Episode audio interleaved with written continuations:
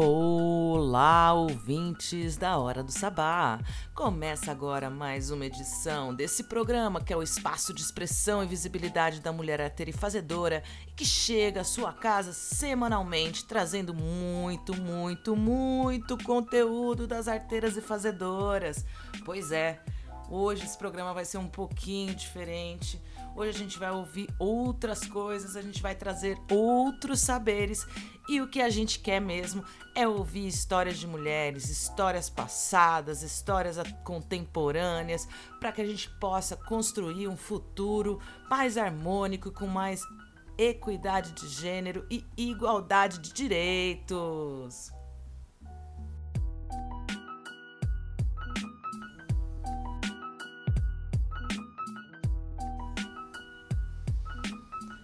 Então, para você que me ouve aí, eu desejo que você tenha uma excelente audição, porque eu, Sara Mascarenhas, cheguei aqui para conduzir, costurar essa colcha de retalhos ou, se preferir, botar muito tempero nesse caldeirão. Espero que vocês estejam gostando dessa quinta temporada. A gente tem gostado muito de fazê-la e hoje a gente vai falar um pouquinho de Mulheres da Baixada Santista. É, pois é. Estamos aí passando ainda pelo pior momento da pandemia e 2020 já foi um momento muito alarmante para o setor cultural e tivemos aí a lei emergencial Aldir Blanc para incentivar e estimular, na verdade não é nem incentivar, é estimular, porque era para estancar esse momento emergencial dos trabalhadores da cultura, onde nós, da Hora do Sabá, também participamos e cons conseguimos ser contempladas com a produção da série de podcast de Mulheres de Lá Pra Cá. Eu e Vitória Pacheco entrevistamos 18 mulheres ao longo dos meses de janeiro e fevereiro para produzir para vocês 10 episódios que estão disponíveis no Spotify. E como no calendário gregoriano não existe regularidade de tempo e de a conexão cíclica com a Lua, nós estamos aqui para utilizar esse espaço nessa quinta semana aí da nossa contagem e trazer um pouquinho desse conteúdo para vocês e expandir o alcance desse projeto que foi financiado por essa lei federal através do município de Santos pelo Prêmio Alcides Mesquita.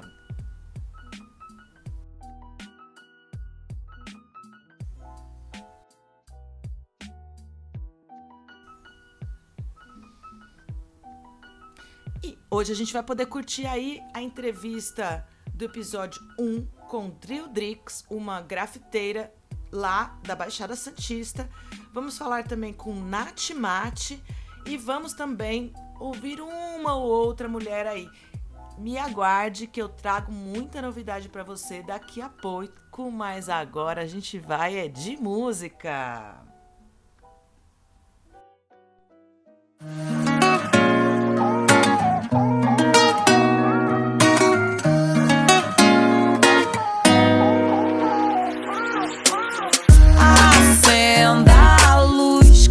Ficando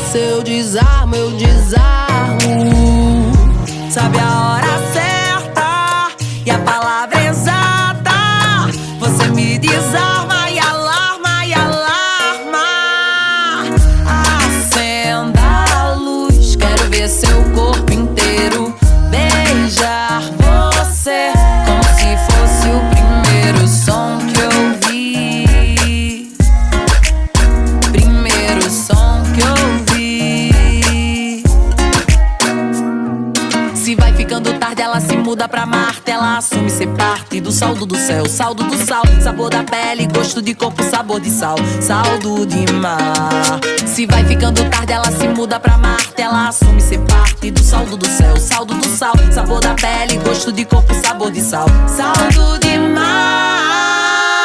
Sendo a luz. Beijar você como se fosse o primeiro som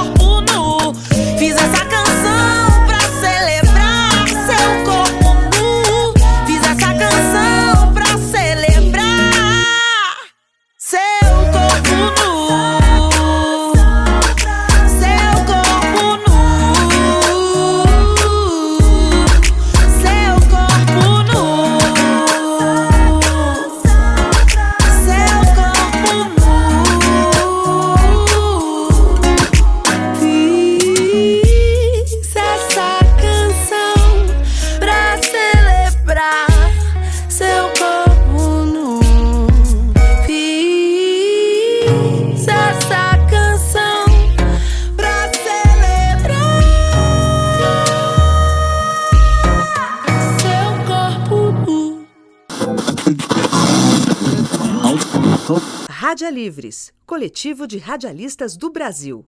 Você está ouvindo Hora do Sabá, espaço de expressão e visibilidade da mulher arteira e fazedora.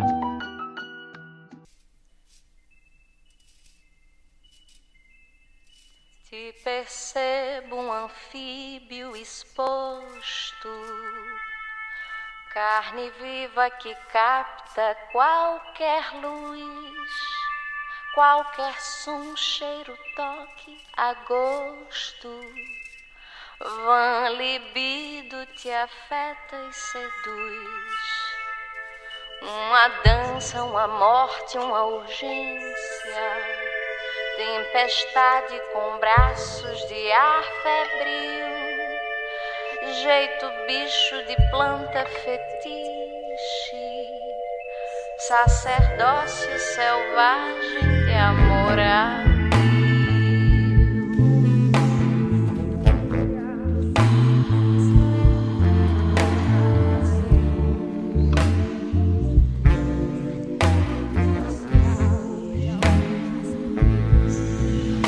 Devastar como a água devasta. Choro, riso, saliva, gozar, gozar. Ser poética, mística, elástica. Paz noturna, floresta particular. Suculenta, cremosa, intensa. Toda nua, entregue em emoção. Você sente intenso, sente intenso, intenso. Dando sangue e latência à minha paixão.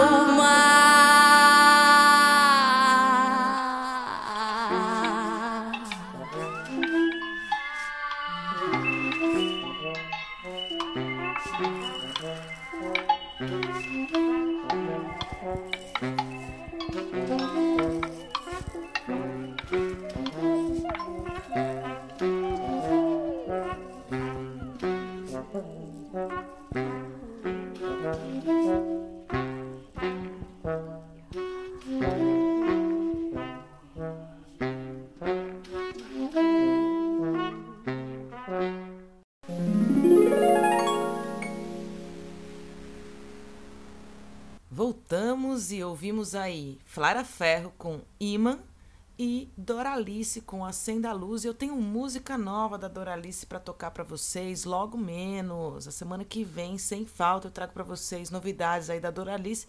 Quem sabe a Bia também já não lançou música nova.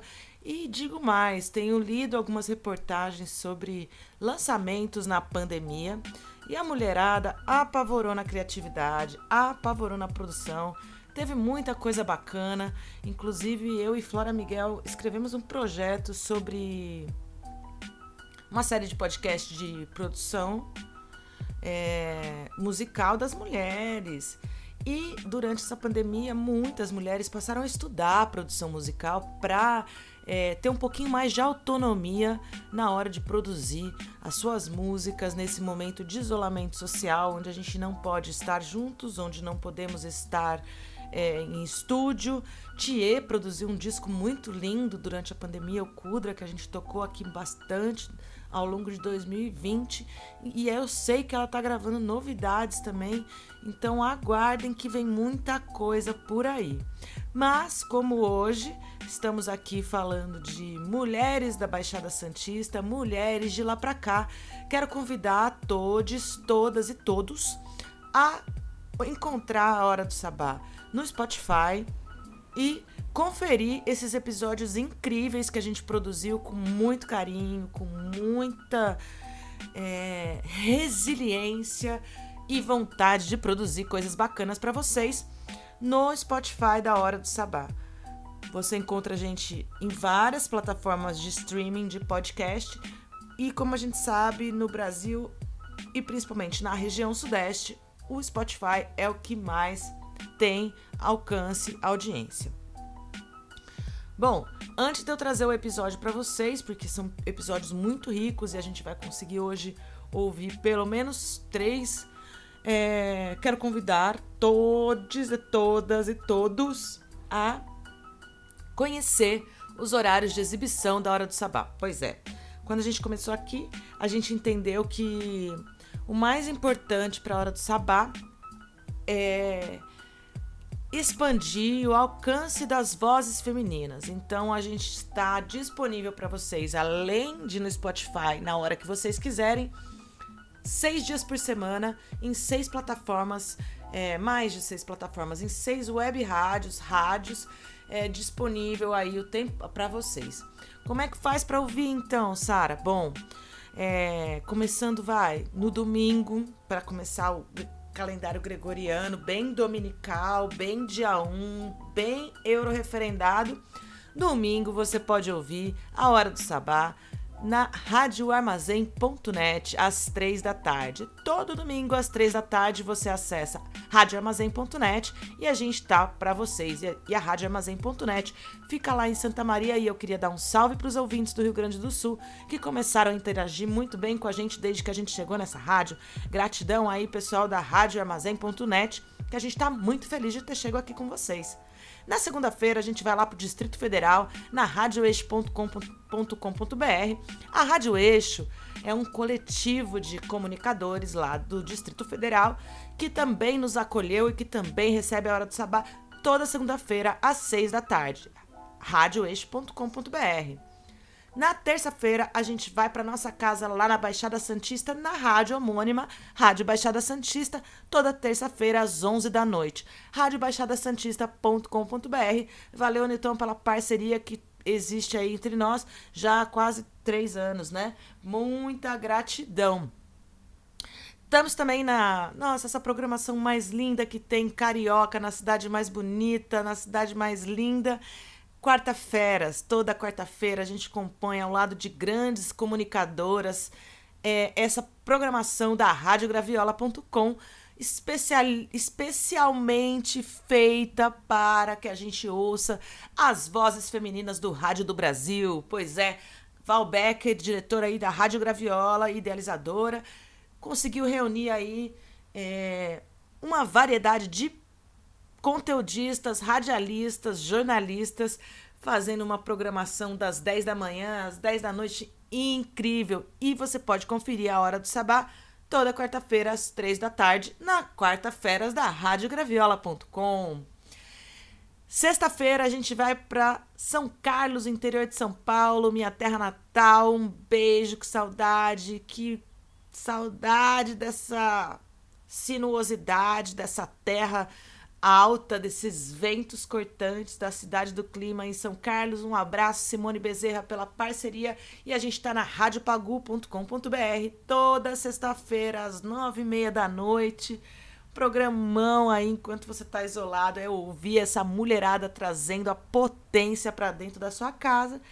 E sábado a gente chega na capital paulista, na FM 98,9, Rádio Brasil Atual, uma rádio aí educativa, uma rádio que é autêntica e dá liberdade para que a gente possa estar tá trazendo para vocês em vários programas, como vocês poderão, puderam ouvir. Antes da hora do sabá, tem um programa de reggae que traz uma variedade incrível de produção de reggae. E a gente está muito feliz de ter chegado numa rádio na capital paulista, que é um lugar que a gente já tinha muitos ouvintes e que agora a gente vai poder ter um horário aí para vocês especialmente. Pois é, dito isso, vamos aí de mulheres de lá para cá uma série de podcasts produzida pela Hora do Sabá, uma realização aí, uma mão na massa da minha, Sara Mascarenhas, com a Vitória Pacheco, maravilhosa. Saudade de você, gata. Bora ouvir Drill Drix, que a gente já ouviu Itamirim. Itamirim, que é uma pedagoga, cantora, artivista. E Morubixaba. Morubixaba. Sabe o que, que é Morubixaba? Morubixaba é o termo em tupi-guarani para designar quem é o cacique. E a, na, e a Itamirim, ela é cacique, sim, de uma das aldeias, de uma das etnias que estão ali na cidade de Peruíbe, na Baixada Santista. Nós pudemos ouvir Itamirim a semana passada, retrasada aqui no programa Hora do Sabá, e agora a gente vai ouvir Drildrix Grafiteira. Já volto.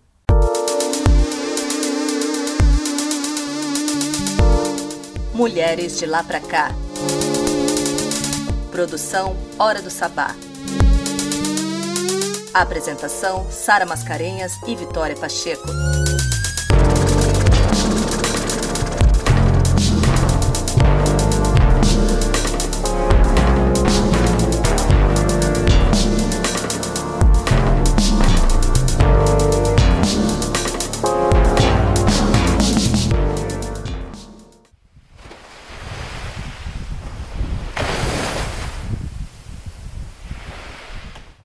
Esse é o Mulheres de Lá Pra Cá, uma série de podcasts sobre mulheres arteiras e fazedoras da Baixada Santista.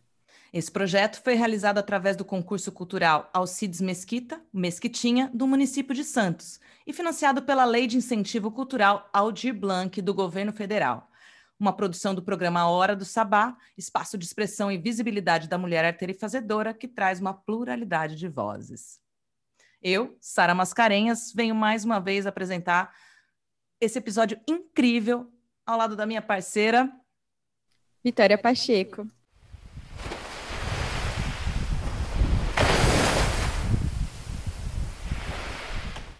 Para esse primeiro episódio, trouxemos anteriormente a entrevista da Itamirim, de Peruíbe, e agora temos a Drildrix, de Itanhaém.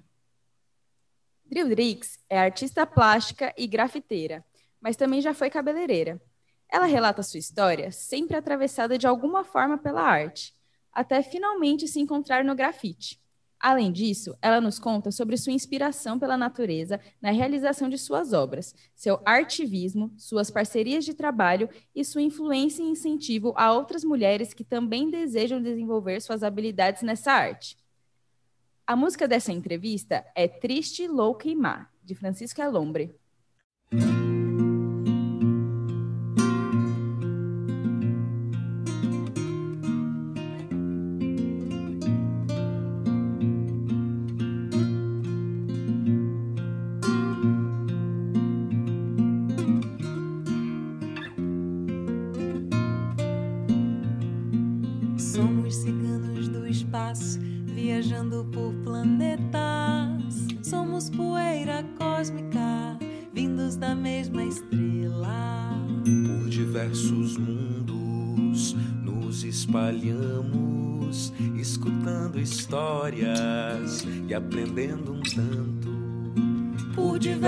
Mundos nos espalhamos e quando estamos prontos, nos reencontramos. E quando estamos prontos, nos reencontramos.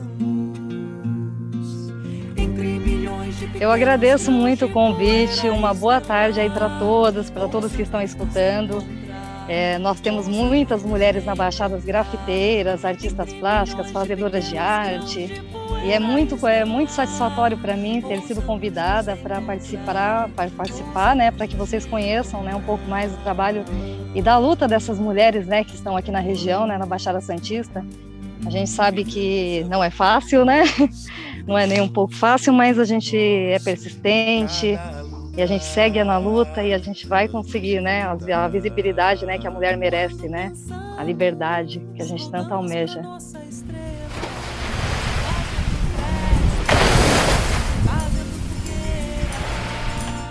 Bom, olha, quando eu era criança, né, eu tive, acho que eu tinha uns sete, oito anos, o meu irmão era pichador, né? Ele assinava Decadência, eles tinham uma turma, né? E, era na zona norte de São Paulo, né? Que eu nasci em São Paulo. Então isso daí já me trazia admiração, né? Pela pela arte, né? Do a arte da cultura de rua, né? E com o passar do tempo, eu me envolvi muito com dança, dança de salão, eu gostava muito, né? Sempre foi no ramo das artes, né? A pintura era uma coisa mais caseira, de fazer em caderno, sempre gostei, mas não era muito assim o meu foco quando era criança, que eu era muito espoleta, né? Era mais da brincadeira mesmo, né? Do dia a dia. E com o passar do tempo, né, a, a vida nos prega algumas coisas, né, e me tirou assim um pouco no meio das artes. Eu tive que seguir uma profissão normal, né, normal. Normal é ser para mim hoje em dia ser artista plástica. Essa é a minha normalidade. Mas eu fui cabeleireira durante um bom tempo, né. Fiz tatuagem de rena na praia para sobreviver, porque eu moro em Itanhaém, né, dependo muito de temporada. Então era durante o ano cabeleireira, temporada fazia tatuagem de rena, alguns artesanatos. E o salão de cabeleireiro, né, como não podia deixar de ser, né, ele era pintado do chão ao teto, né? Tudo eu pintava. Pintava chão, pintei paredes, então enfeitava, enfeitava tudo, comprava vasos, pintava. Até que um dia houve um acidente na família, né? O meu irmão mais novo faleceu com 19 anos, né? E isso me deu um outro ponto de vista, assim, uma outra maneira de olhar a vida, né? Eu vi que eu estava presa numa função que eu gostava muito até, né? Eu gostava de estudar sobre cabelos, tudo. Minha mãe era cabeleireira desde muito nova, mas não era o que eu queria, né? Eu gostaria de sair nas ruas, né? De pintar. E eu comecei a ver muita coisa, né? Porque quando eu mudei para Itanhaém, eu quis me tornar mais artista aqui. E as dificuldades fizeram eu desviar um pouquinho, né? Só que com esse falecimento do meu irmão, eu tive que colocar à tona baixei a porta do salão, fechei, as clientes ficaram muito bravas, porque tinha bastante cliente, e foi tudo do dia para a noite. E um amigo meu, que eu nunca vou esquecer, é o Cabeça Luciano, de Itanhaém, ficou me enchendo o saco, assim, Dril, vamos fazer na rua, pega lá seus pincéis. Aí eu peguei meu pincel e fui fazer meu primeiro desenho na Prainha dos Pescadores, que era um coraçãozinho voando, que tem um simbolismo muito grande para mim, porque ele é livre, né? E escrito uma frase, né? Amor à beira-mar. E dali para diante as coisas nunca mais pararam. Eu, eu fui em busca, muita dificuldade de me inserir nesse meio, né? Porque Itanhaém, além de ser uma cidade assim, ela é grande, tudo tem uma população até que grande, mas em relação à cultura ela é um pouco assim parada, né? Tem poucos artistas visuais assim de rua. Hoje em dia tem um pouco mais, né? Mas eram poucos os grafiteiros que tinham, né? Então não tinha muita referência, não tinha muito quem buscar. E eu fui um dia para São Paulo buscar isso, né? E encontrei algumas pessoas em São Paulo, no meio do grafite, fiz grandes amigas. E na Baixada também, fiz grandes amigos também, acabei participando de alguns eventos, né, com o Cats, com a Fixa já participei também. Tem, tem a Ursinha também, que é da Baixada maravilhosa. E de lá, de lá para cá, o grafite só vem crescendo na minha vida, né? No começo com dificuldade, né? Porque material para grafite é caro e eu tive que deixar assim tomar decisões na minha vida que que comprometiam contas fixas, tipo água, luz, né, deixar de pagar algumas para poder participar de evento, comprar tinta, para poder estar presente no meio, né, se inserir no meio. E foi uma coisa assim que com o passar do tempo foi dando resultado, eu fui aprimorando a minha arte, é, observando pessoas com mais tempo de carreira, né, e observando, observando, né, e aprimorando o meu trabalho. E fui me envolvendo cada vez mais com uma coisa que eu amo muito, acho que muitos amam, é a natureza, né, natureza de fauna e flora, né? Não só a natureza do ser humano, mas essa natureza que a gente que a gente está rodeado aqui na Baixada, né? E, e acabou sendo o tema principal para tudo que eu desenho, né? Então tem relação à preservação de meio ambiente, a mostrar para as pessoas o que há de belo, né? Porque às vezes a gente tem tem dias tão difíceis, né? Então, eu vou numa parede, numa comunidade, num lugar simples ou num lugar mais sofisticado, né? E faço uma pintura e retrato a natureza, né? No meu ponto de vista, assim, um pouco mais orgânico, um tanto psicodélico, né? E colorido, muito colorido, né? Para trazer alegria para as pessoas, né? Porque você se deparar com natureza é algo que faz bem, né? Creio eu, né? Então, eu tento passar a alegria das cores, né, e da natureza através dos meus grafites. E tento também incentivar meninas, é, meninas novas que querem entrar. É muito interessante.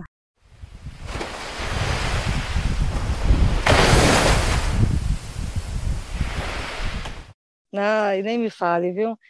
É, eu estou aqui na cidade do, do Litoral Norte, né? Eu vim fazer um trabalho aqui numa pousada, eu e uma amiga.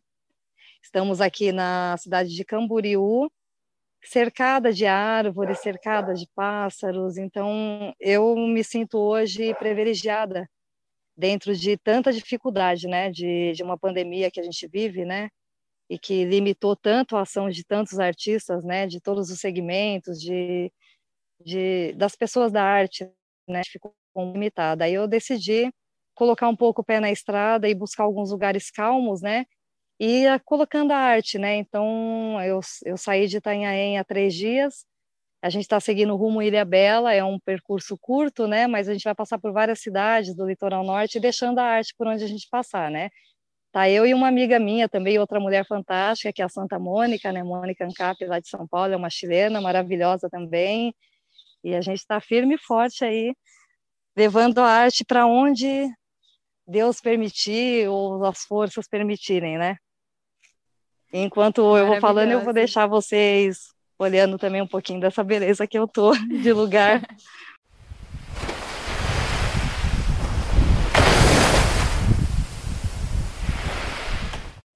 Dar un besito. No, amiga. Bueno, ahí vamos. Vamos que vamos.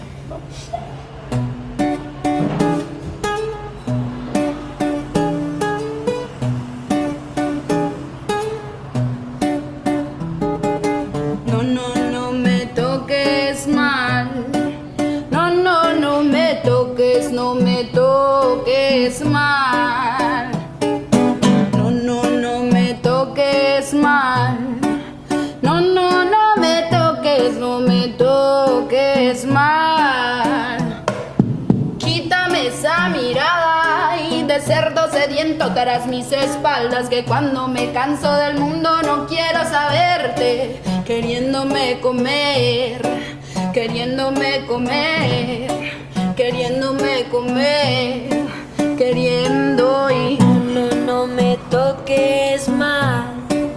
No, no, no me toques, no me toques mal. No, no, no me toques mal. No, no, no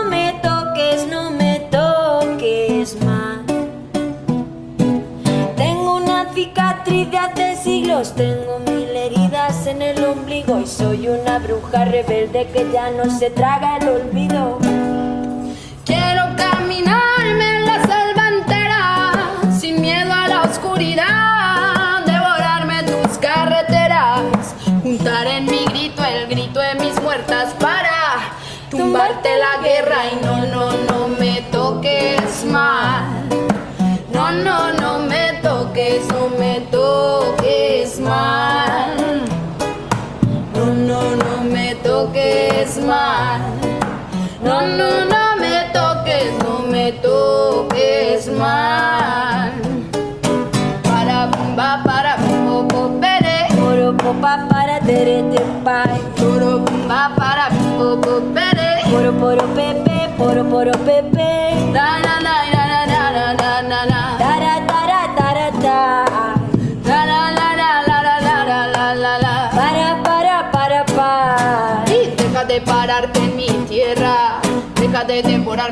Deja de pararte en las aceras moviendo las manos para levantar faldas. Y deja de pararte en mi tierra. Deja de devorar mi confianza. Deja de pararte en las aceras moviendo las manos para levantar faldas. Y deja de pararte en mi tierra. Deja de devorar mi confianza.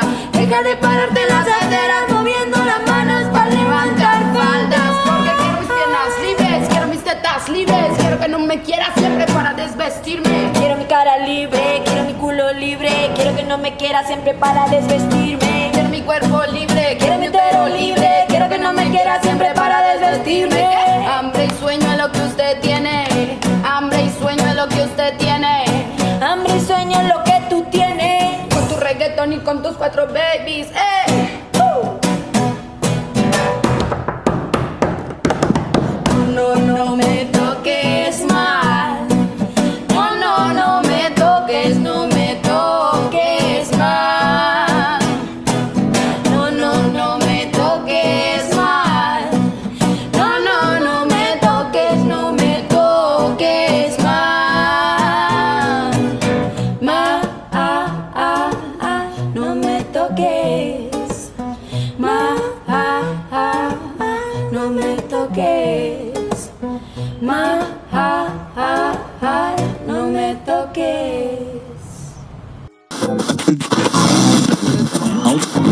Rádia Livres, coletivo de radialistas do Brasil. Você está ouvindo Hora do Sabá, espaço de expressão e visibilidade da mulher arteira e fazedora.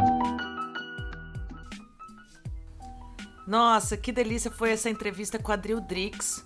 Foi um prazer mesmo passar essa tarde. Todas essas entrevistas foram feitas pelo Zoom, respeitando todas as normas do isolamento físico, do isolamento social, em momento de pandemia, ao longo de janeiro e fevereiro, onde a gente teve aí uma falta de consciência coletiva, uma falta de responsabilidade e também um desgaste, um cansaço intenso diante do quadro da pandemia que se estende no Brasil, né?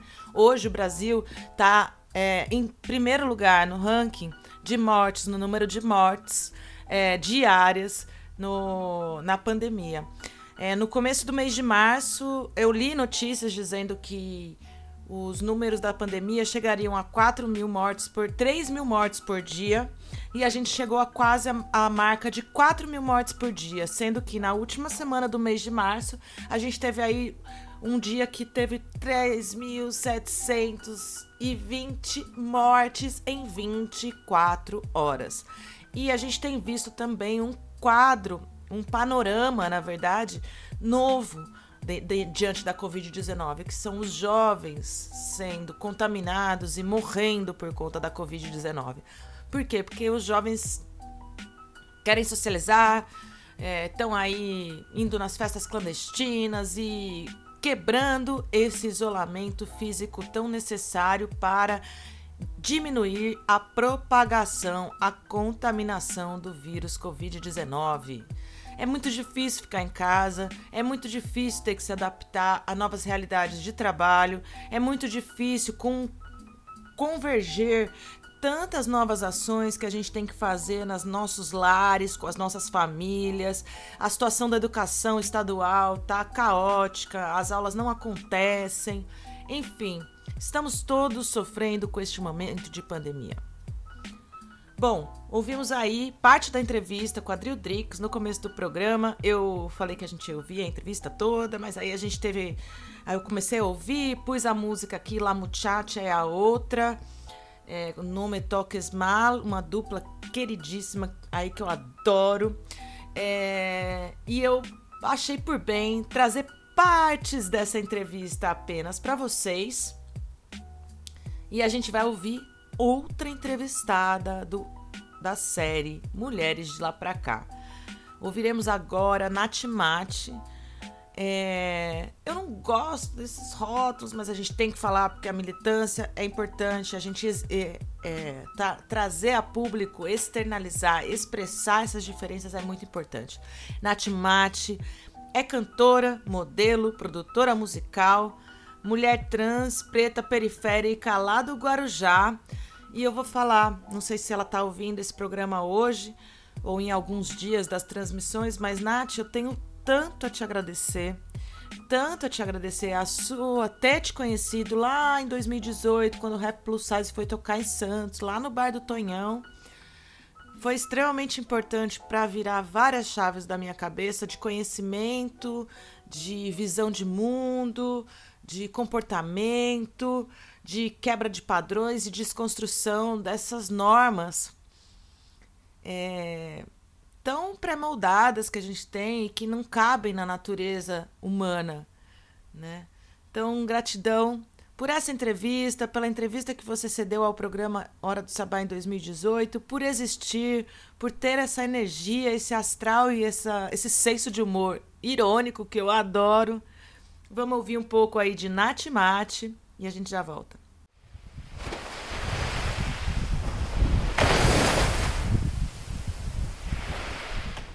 Obrigada, Sara, mais uma vez pelo convite. Eu estou aqui de novo. Então, gente, obrigada pelo convite. Como eu ia falando, já é a segunda vez que eu estou aqui na hora do sabá. E eu acho que é muito legal estar aqui, importante também para outras vozes. E eu agradeço muito, porque uma voz trans preta de favela tá sempre num, num lugar sendo bem-vinda, bem recebida. É uma coisa maravilhosa. Gente, muito obrigada.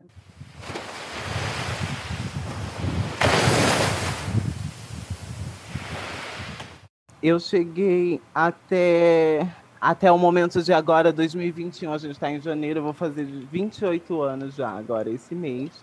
Então eu sinto que eu estou é, sendo privilegiada por estar sendo mantida viva, né? Eu agradeço muito as pessoas que querem me manter viva. A gente vê que eu sou é uma, uma pessoa, né, que tem sentimentos, mas a gente vê também que é uma travesti preta, né? Então, tipo assim, não era para eu existir assim de fato, né? Não era para eu é, ser essa pessoa viva e saudável e falante e, e que modela num reality show numa TV paga e que tá tipo fazendo é, a, fazendo da sua vida várias coisas com força, com vontade, com peito, né? Eu, eu gosto de dizer que eu encaro as coisas com peito, mesmo não tendo. Mas eu gosto de, eu gosto de encarar as coisas assim. Inclusive, falando em peito, estou fazendo uma vaquinha para colocar as próteses e gosto de falar que as pessoas é, gostam muito do meu trabalho, da minha arte. Ótimo, maravilhoso. Eu agradeço muito por viver e vocês me manterem viva, né? Vocês, pessoas, vocês, é, amigos, amigas, contratantes, é, pessoas que, que, que gostam de mim, que me admiram de alguma forma, vocês me mantêm viva.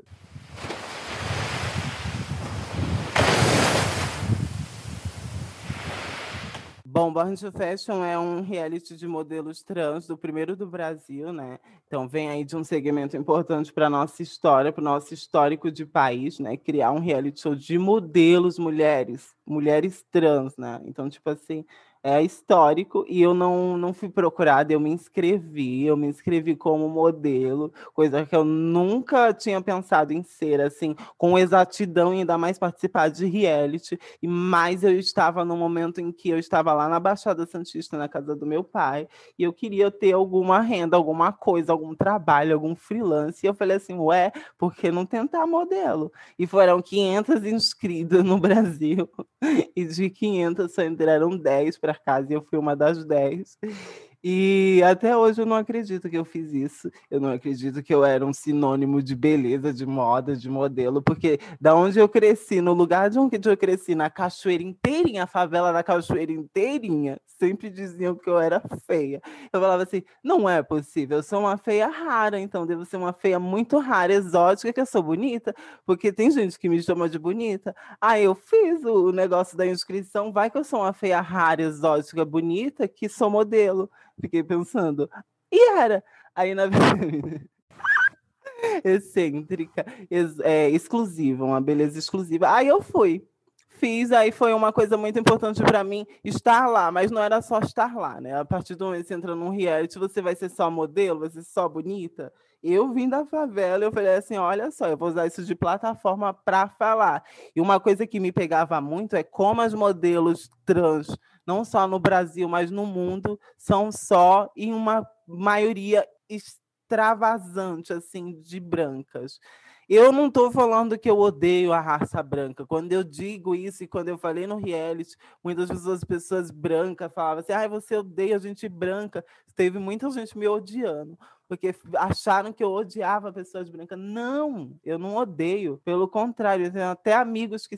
Eu queria muito falar sobre a questão da travesti preta, mesmo que eu não seja uma preta retinta, eu sou uma pessoa preta que descende de negros. Então eu queria e falei sobre, eu quis e falei sobre, o que incomodou muita gente, que me mostrou que eu estou no lugar certo, mesmo não tendo conseguido nenhum trabalho depois do reality, porque eu fui uma pessoa considerada muito militante e já entrei como uma rapper, né? Porque eu entrei desfilando e rimando, porque eu não sou obrigada. Então eu falei assim: eu vou desfilar rimando, porque eu vi nos Estados Unidos a Nicki Minaj fazer isso e achei muito chique, então quero também. e deu certo, entrei. Foi por causa de entrar desfilando que eles gostaram da minha personalidade.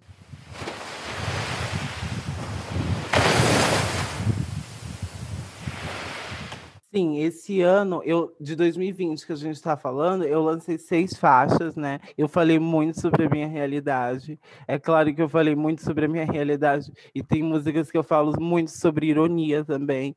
Então, tipo, é, eu precisava muito disso, desse catarse. É um, um ano muito, foi um ano muito podre, sujo e violento e assassino. Então eu precisei muito fazer música. A Cláudia, né? A revista Cláudia foi um, um, um marco para mim, porque eu via revistas na banca quando eu era criança, sabe? E aí eu ficava pensando assim. Será que um dia eu vou estar numa revista assim, sabe, Cláudia, ou uma revista chique dessas?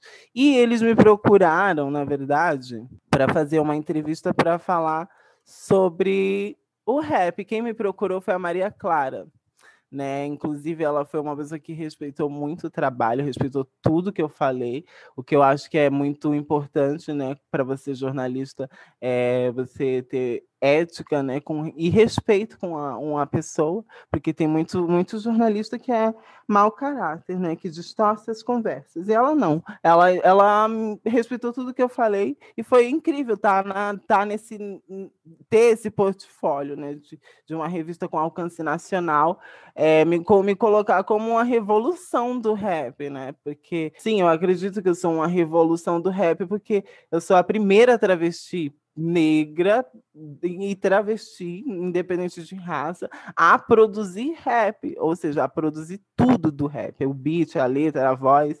Então, se a gente for, se fosse acontecer um dia um marco histórico, existia uma travesti que fizesse música inteira, CD? Existia no Brasil, existiu a Nath, mas e existe ainda, está viva.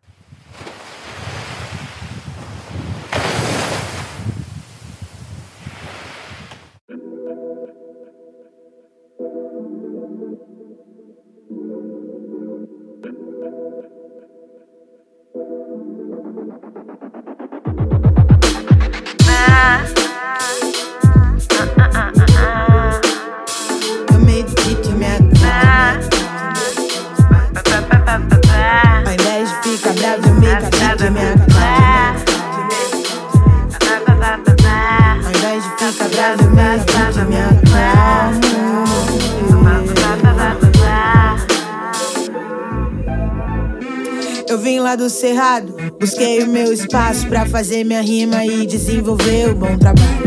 Sozinho em São Paulo, acreditei em vários. Quase caí por vários, tropecei, mas não caio. Amigos tenho até que se prove o contrário. Confesso, não foi fácil. Decepção é. Mudou o meu estado emocional, mas tô zero trincando nos palcos. Pode ver que eu não falto. Inimigo tenho vários, mas eu nem vou de embalo. Basta querer ser eu pra permanecer frustrado. Dizer que eu sou maluca, ver como é complicado. Vaporizar, pra não estressar com esses papos. Cada rap escrito é baseado em fato. Medicina, o lead pra eu fazer meu chiado. Eu sou maior de idade, já sei bem como eu faço. Ao invés de ficar bravo, eu medito e me ficar bravo, eu medito e me acalmo. Em vez de ficar bravo, eu medito e me acalmo. Em vez de ficar bravo, eu medito.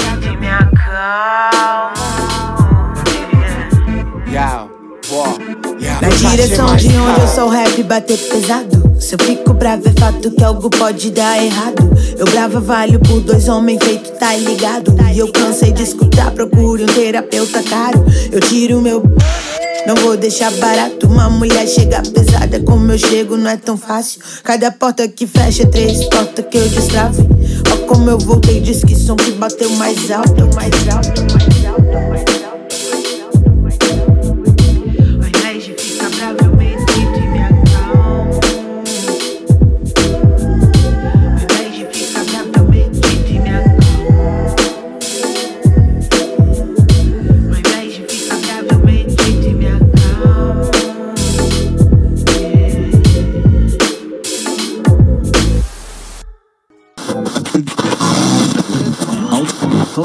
Rádia Livres, coletivo de radialistas do Brasil. Você está ouvindo Hora do Sabá, espaço de expressão e visibilidade da mulher arteira e fazedora.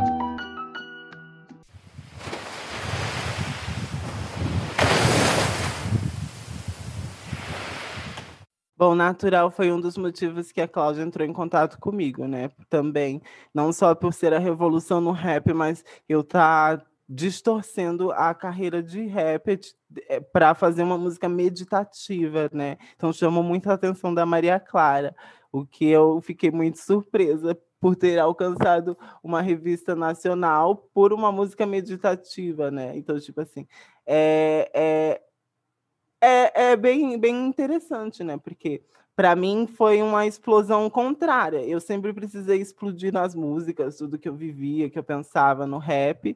E aí, de repente, eu faço uma música para mim me acalmar, para mim me ouvir, me acalmando, mesmo que eu não consiga, é, mesmo que quando eu olho, eu falo assim, eu não consigo fazer uma meditação guiada. Mas eu consigo falar em cima de uma música calma e que me faça meditar, consigo.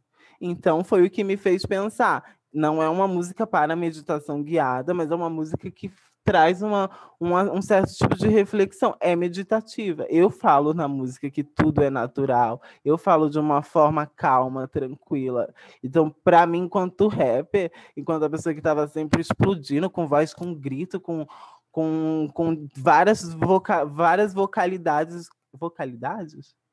Não sei, vocalizações, vários tipos de vocal diferentes para atingir algum tipo de sentimento. Então eu falei assim, olha, eu vou acalmar meu bumbum e vou fazer um pouquinho de música para meditar. eu, eu ouvia muita música meditativa, eu fazia muita meditação, mas hoje eu não consigo querer fazer. Inclusive, eu estou até me inscrevi até numa aula de yoga para ver se eu consigo recuperar a meditação um dia. Então. E é, é uma coisa que é uma pesquisa que eu já faço de anos. Como que eu consigo me focar nas coisas? Como que eu consigo ter mais é, interesse, estar mais focada em fazer as coisas, porque a gente, ser humano, a gente tem muita coisa na nossa vista, então a gente se perde muito fácil. Então, para a gente se perder muito fácil com as coisas que estão ao nosso redor, é assim, é um segundo, é coisas de dois milésimos para a gente se perder em alguma coisa. Então, a meditação me traz mais foco. Então, é, é algo que eu precisei escrever uma música para eu pensar eu falei que é uma música que eu precisei fazer para eu ouvir um dia. Olha, você precisou meditar, você precisa meditar e relaxar, porque você faz bastante coisa, querendo ou não, para a humanidade. Eu olho para mim e falo, se eu não fosse eu, eu me olharia com admiração, porque eu faço muita coisa boa para a humanidade. Assim, um quesito que eu sou narcisista é de pensar por fora de mim, olhar para mim e falar assim, eu te agradeço. Mas eu agradeço muito mais as pessoas que me mantêm viva para eu continuar fazendo isso. Então é basicamente uma linha de agradecimentos.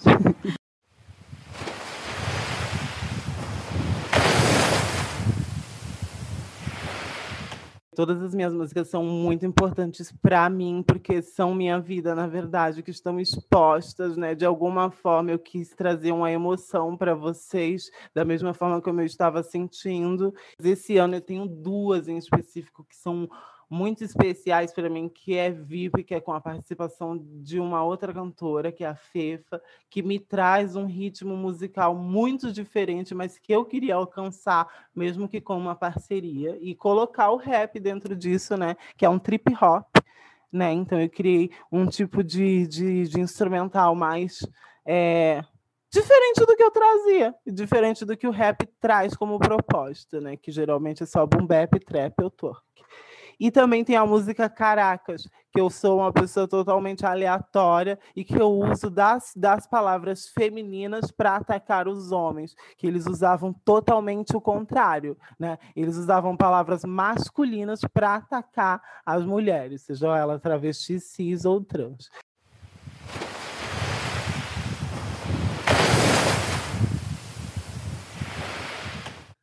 É, o meu processo é, é bem maluco, porque eu não sei, às vezes sai uma letra antes, às vezes eu faço um beat antes. Eu tô cheia de beat aí que não tem letra para eles. Eu não tenho um processo criativo aberto. Olha, eu vou sentar, vou fazer o beat aqui agora, Vitória, para você. Eu vou fazer para você agora, sabe? Não vou. Eu sou uma travesti, eu vou fazer a hora que eu estiver inspirada com uma vontade que nem eu sei quando que é essa vontade que sai, mas ela sai. Por exemplo, eu tô com uma música agora para sair, que é o nome dela é Vulgar.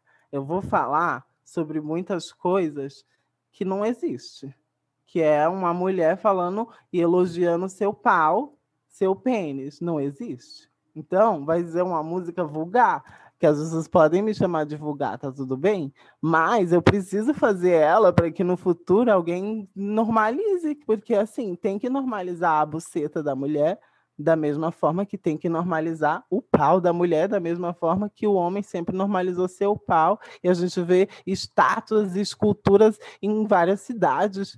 Tem várias cidades do Brasil com estátuas falocêntricas que é um falo masculino, não é o feminino. Eu peguei essa inspiração, por exemplo, da música da Cardi B com a Megan, que ela fala da buceta molhadinha e que é que causou um motim, porque a mulher fala explicitamente ou abertamente, melhor dizendo, sobre a sua buceta molhada.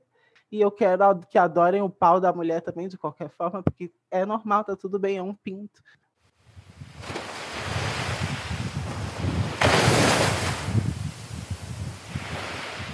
Eu, tenho, eu tinha lido algumas coisas comigo e eu sei que a gente está vivendo um processo de, de humanização, sabe? Tipo, mesmo que o planeta acabe, a gente não, não tem uma previsão exata né, de nada, mas se a gente for parar para pensar, a gente, enquanto ser humano, está sempre buscando amar o próximo, né? Então vai chegar um momento em que a gente vai conseguir parar. Tipo, eu acredito que, gente, que eu vou conseguir parar, as mulheres vão conseguir parar e até os homens vão parar esse negócio de, de, ah, de sexualidade, de genitalização. Não, sexualidade não para, né? Mas de genitalização, eu digo, de, ah, de precisar ficar expondo que eu tenho um pinto, ou porque a mulher precisa ainda dizer que a buceta dela tá molhada, ou que ela precisa ser chupada, ou que seja. A gente vai parar, vai chegar um consenso, vai chegar uma hora que tá tudo bem.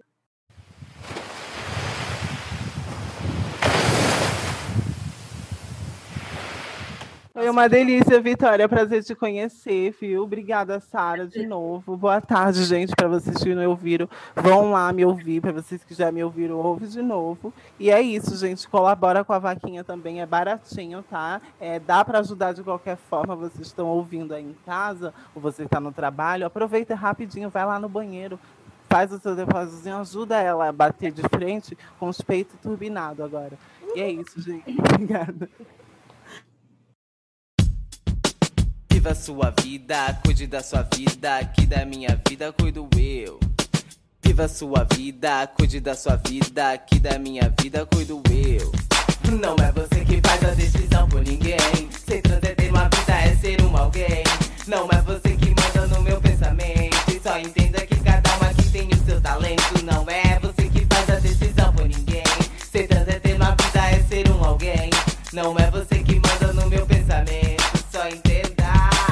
Só entenda. 90% delas estão na prostituição. Eu falo de uma realidade sem capacitação. Sem estudos por motivos inúteis ou até banais. O preconceito e a violência nas ruas são reais. Não conseguem estudar e nem conseguem trabalhar. O preconceito existe, é sério, está em todo lugar. Eu falando de transfobia parece ser vitimismo. Se não é sua realidade, você mostra egocentrismo. Quanta notícia eu vejo falando mal dessas pessoas que nasceram, têm suas vidas, sabem que em algo são boas. Proselitismo, perseguição e toda essa invasão. Preencha todo o seu vazio com a sua ilusão. Se quiser falar em algo, fale psicológico. Só não venha me ensinar o que é um biológico. Só não venha me julgar e nem falar da minha vida. Pois eu entrei aqui, não é você que faz a minha saída, não. Segundo sites de pornografia, o Brasil é o país que mais consome filmes pornôs de mulheres trans e travestis. E também, segundo sites de estatísticas, o Brasil é o país que mais mata essa população. Transfobia mata, preconceito mata, ignorância mata, intolerância religiosa mata. Identidade de gênero é diferente de orientação sexual. O Brasil é um país que não ensina sexualidade, não ensina sobre identidade de gênero e a sua importância. Viva a sua vida, cuide da sua vida, que da minha vida cuido eu.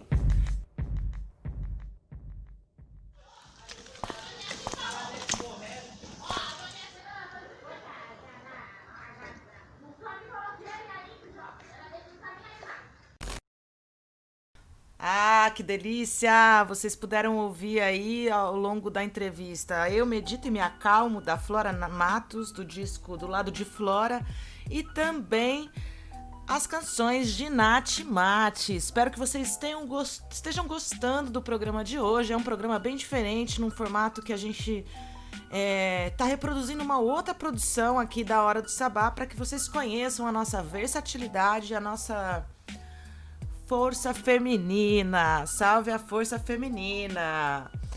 É, Vamos então saudar aí a Leo de Blanc e fazer um, uma chamada. Na última quarta-feira, 31 de março, houve na cidade de Santos a reunião ordinária do Conselho Municipal de Cultura de Santos. E foi uma reunião muito produtiva, muito bacana, onde a gente tratou de pautas extremamente importantes nessa situação pandêmica e onde a gente percebe uma abertura de diálogo muito bacana por parte da Secretaria de Cultura da cidade de Santos. E eu gostaria de convidar a todos e todas os trabalhadores e trabalhadoras da cultura a conhecer as ações dos grupos que estão aí na articulação das políticas públicas para a Baixada Santista. Ah, com a implantação da Lei Aldir Blanc, muita coisa se movimentou na Baixada Santista. Foi criada a Frente Ampla pela Cultura da Baixada Santista, que reúne aí agentes culturais das nove cidades que se ajudaram, que criaram uma rede mesmo para implantar a Lei Aldir Blanc nos nove municípios que compõem a Baixada Santista. Porque eu não sei se você, ouvinte, está entendendo o que eu estou falando da Lei Aldir Blanc, o que foi a Lei Aldir Blanc. Para mim é muito familiar, muito conheço bem esse meandro. Mas, ao longo de 2020, durante a pandemia, foi aprovada uma lei chamada Lei Aldir Blanc, em que garantiu uma verba emergencial para a cultura que seria retirada do Fundo Nacional de Cultura. É... Acabou sendo retirada do fundo emergencial da pandemia e foi uma, uma verba que nunca antes é, disponibilizada para a cadeia produtiva da cultura na história deste país. Então foi muito bom. Foi muito difícil porque até implementar uma lei em meio a uma pandemia e a gente entender como que pode, como que esses, esses acordos vão se dando, como que a gente vai se articulando como rede, enfim, é, a burocracia, a implementação e todo, todo o caos que a gente viveu é, a gente teve pouco tempo de execução. A lei, teoricamente, a princípio, não é teoricamente, mas a princípio ela previa que, essa, que toda a verba destinada a, a projetos culturais, a espaços culturais, a, aos fazeres da arte brasileira, elas deveriam ter sido realizadas ao longo de 2020, mas devido aos trâmites burocráticos, a dificuldade que muitos municípios encontraram em implementar essas leis por conta do seu tamanho, por conta da estrutura, por falta de entendimento ou por compreensão é, errônea, equivocada, enfim. Inúmeros fatores que dificultaram a utilização dessa verba por parte de diversos municípios e de várias formas. É, na semana que passou, a última semana do mês de março, houve uma vitória, uma prorrogação do, da realização dos projetos, da utilização dessa verba, o que garante um pouco mais de tempo para que os trabalhadores da cultura que conseguiram ser contemplados com essas com essa montante possam executar os seus projetos. Porém, isso é, um, é uma vitória, por um lado, porque o tempo de execução dos projetos ele foi realmente curto. Por outro lado, a gente tem aí a possibilidade de muitas cidades que não conseguiram utilizar este recurso que façam agora, que o façam agora, que estimulem a cadeia produtiva da cultura nos municípios a realizarem. Né? Muita coisa pode acontecer ainda. Porém, as cidades que conseguiram executar, que receberam, que já estão na fase de prestação de contas municipal para o governo federal, tem ainda que pensar em novas estratégias, em como a gente vai atender essa cadeia produtiva da cultura aqui no Brasil. Você aí em casa que está ouvindo, registra bem esse número. No Brasil, são 11 milhões de trabalhadores da cultura. 11 milhões de trabalhadores da cultura, entre artistas, técnicos, produtores, curadores, teóricos, são muita gente que trabalha para a cultura. Quando a gente pensa em realizar uma série de podcasts, a gente tem que montar um time para que a gente possa executar os projetos. Quando a gente pensa em montar uma peça, a gente precisa de muita gente trabalhando. A cadeia produtiva da cultura movimenta muita gente. E o setor cultural está parado há um ano e a gente precisa realmente olhar para isso. Né? E não é sair fazendo festa clandestina, não é assim que a gente vai retomar o nosso trabalho e resgatar o nosso fôlego financeiro. A gente precisa criar novas alternativas, é entender esse novo formato e usar do provérbio chinês de que toda crise traz uma oportunidade de se reinventar. Eu sei que tá difícil, tá muito difícil mesmo, gente, tá muito difícil mesmo. Se tá difícil para quem tá numa situação privilegiada, imagina para quem não tem privilégio algum. Então é por isso que a gente tem que resistir e se manter firme, responsável coletivamente para que exista amanhã. E sim, viva o hoje, porque é só o que a gente tem. Bom, falei um monte de coisa, falei, falei, falei, falei, falei, falei. Para voltar e trazer mais música e mais entrevista, eu quero lembrar a vocês de seguir a Hora do Sabá no Instagram, seguir a Hora do Sabá nas plataformas de podcast, de streaming como Spotify, Google Podcast, Anchor FM e tantas outras plataformas. E vou rapidamente contar para vocês como e quando ouvir a Hora do Sabá. Toda segunda-feira, às seis da tarde, a gente está na radioeixo.com.br, lá no Distrito Federal. Toda segunda-feira, às seis da tarde. Às terças-feiras, às 11 da noite, a gente está na rádio baixadasantista.com.br, toda terça-feira às 11 da noite. Quarta-feira é dia de quarta-feiras na Rádio Graviola e a gente chega lá na, nessa programação incrível feminina às 3 da tarde. Sexta-feira, às 9h30 da noite, radiopagu.com.br. No sábado, FM 98,9 na capital paulista, Rádio Brasil Atual. É um prazer estar aqui com vocês neste dia, nesta noite, seja por qual. Ah, esqueci, domingo, três da tarde, radioarmazém.net.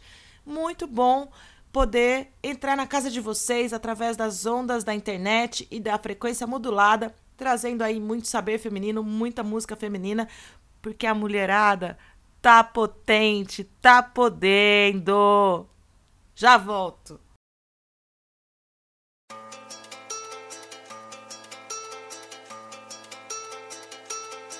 E ela é bela, tão bela que as fera se amansa pra domar a bela.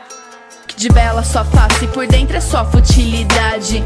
Enganando os trouxa, pois vivem na falsidade. E é tão bela que não se encantam por ela, e sim que nela se apegam por sua beleza externa. Que é mera perfeição pros olhos que vêm de fora. Com os olhos te desejam, te devoram. Quem diga que beleza põe a mesa com certeza. E que mulher bonita é sinônimo de magreza. Existe um padrão de beleza imposto pela sociedade. E muitos o seguem como se fossem verdade. A bela se esquecendo do que realmente importa. Traindo seus princípios pelo que te conforta. Se rebolar é bem mais fácil, então pra que estudar? Silicone versus neurônios, uma guerra a declarar. Cê quer chamar atenção, pô, pra ganhar e boxe só anda com quem tem carro. Oi, oi Sara, oi Vitória, oi mulherada, boa tarde para todos. É um prazer imenso estar aqui com vocês. Obrigada pelo convite. Eu sou a Cintia, sou professora de dança do ventre. Sou diretora também de uma companhia de teatro aqui em Mongaguá.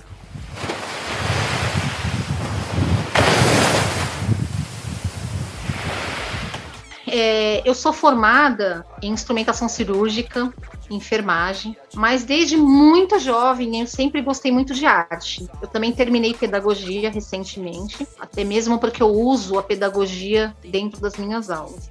Mas eu sempre gostei desde criança, assim, é, era um sonho, eu adorava é, estar no palco, adorava dançar, eu adorava ensinar as pessoas a dançar. Então eu lembro quando eu era bem menina na escola, eu era aquela menina que preparava grupinhos na escola para apresentação, eu era sempre envolvida nas atividades da escola, fazendo teatro, fazendo dança. Sempre foi uma paixão de criança mesmo. Eu gosto de ensinar, eu gosto de fazer as mulheres se descobrirem, porque a dança do ventre na vida feminina ela é muito, muito importante.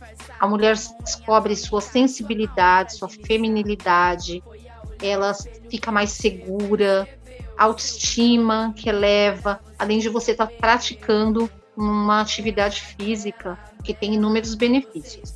Mas a minha trajetória, ela foi assim, bem, bem cedo. Eu acho que desde os meus 10, 12 anos, quando eu começava as, as apresentações nas escolas, em palcos, Aí eu logo fiz um curso de modelo, desfilei muito, né? E aí eu, depois de um tempo, eu resolvi ensinar as meninas é, a desfilarem, fazer um curso de modelo e manequim, que na época ele vinha, era modelo, manequim e etiqueta social. E aí eu formei muitas meninas. E aí eu fiz o curso de modelo, eu acabei ingressando nesse meio de Miss, tem que estar tá dentro do padrão, drão, drão, drão, drão, tem que tá dentro do padrão.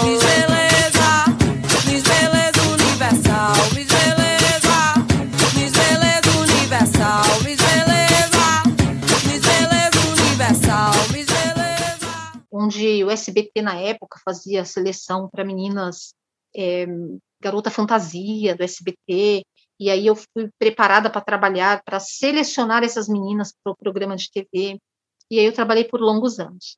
E aí depois disso, ingressei no concurso de Miss, onde eu tinha a concessão dos Miss aqui da Baixada Litora, do Litoral Tono, Guarujá, desde Guarujá até Peruíbe, que dava habilitação para a menina é, participar do concurso Miss Estado de São Paulo. E aí eu sempre estava ligada nesse meio mesmo, o Sara, Vitória, sempre é, envolvida na arte. Junto a isso, eu não deixei o meu amor pela dança do ventre, que foi uma coisa desde menina, passar. Com tudo isso, eu comecei a fazer curso, me especializar. Eu fiz curso com egípcios, com mulheres é, do, dos Estados Unidos, canadense, Argentina. Eu tenho aproximadamente de 30 a 40 certificados internacionais relacionados à dança do ventre. Então, eu estudei bastante, bastante mesmo, me especializei, fiz workshop, fiz aulas, e aí comecei a dar aulas, né? Hoje é uma coisa que faz parte da minha vida, é minha profissão, embora eu, eu sou formada, aí, como eu falei para vocês, mas o meu trabalho mesmo, que eu gosto de trabalhar mesmo, é com a dança. E, recentemente, eu também ingressei um, uma atividade diferente, mas que não deixa de ser relacionada à arte, que foi abrir uma companhia de teatro.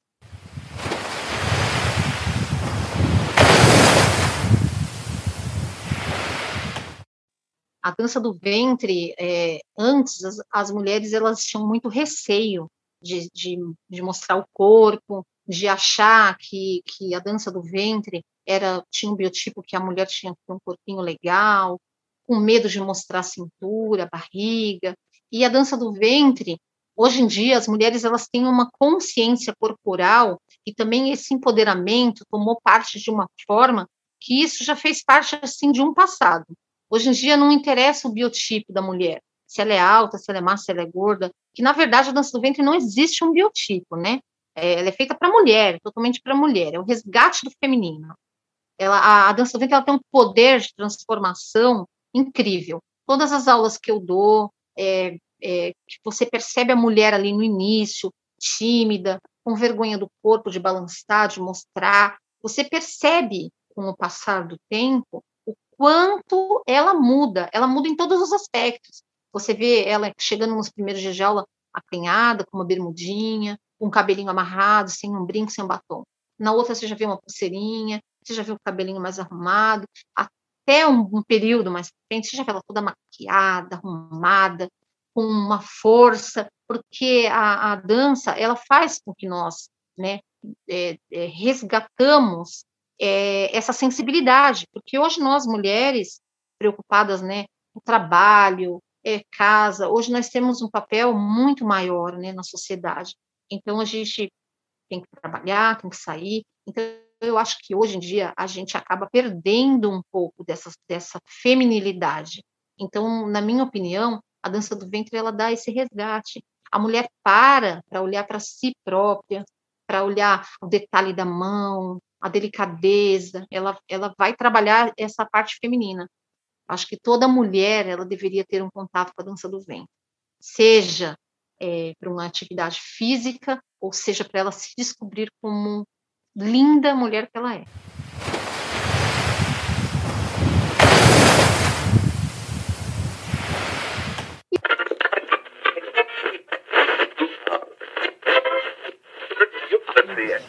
¿Qué haría usted si saldría electa Miss Universo?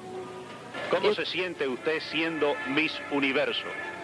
Me sinto muito A nossa representante no concurso de Miss Beleza Internacional. Miss Universe. Representará o Brasil na eleição de Miss Universo. É a candidata. Não tem jeito. Apenas uma delas vai ganhar o grande prêmio da noite. Apenas uma será grande Miss, Miss, Miss, Miss Universo. Os concursos de beleza, infelizmente, é, com o passar do tempo, eles foram ficando mais fracos. Eu não sei se foi a mídia, viu, Sara, com tudo isso, se foi realmente o padrão mudou, até mesmo os desfiles de moda, né? Na era da Gisele Bündchen, hoje em dia você não, não, não vê tanto. É mantido esse padrão, né? Entre aspas, né? É porque hoje o corpo feminino ele, ele realmente ele tem um, uma outra uma outra venda, né? Na verdade, você vê as roupas, as modas, já não é mais aquele padrão anorexo como era antigamente. Então, é, na realidade, em no, na questão dos concursos de beleza, eu acho, eu acho que foi a mídia mesmo.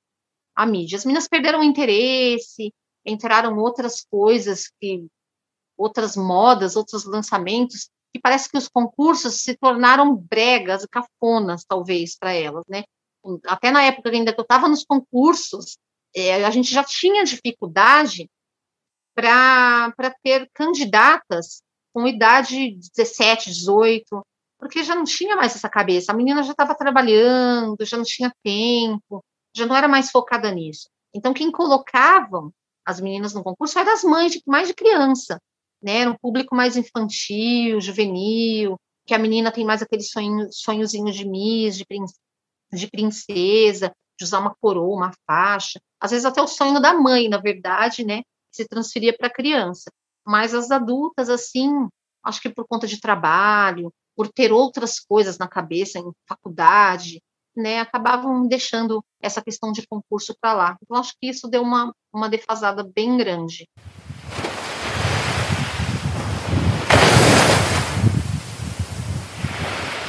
Sim, é engraçado mesmo. Você falando agora, eu me dei conta como é realmente divergente, né?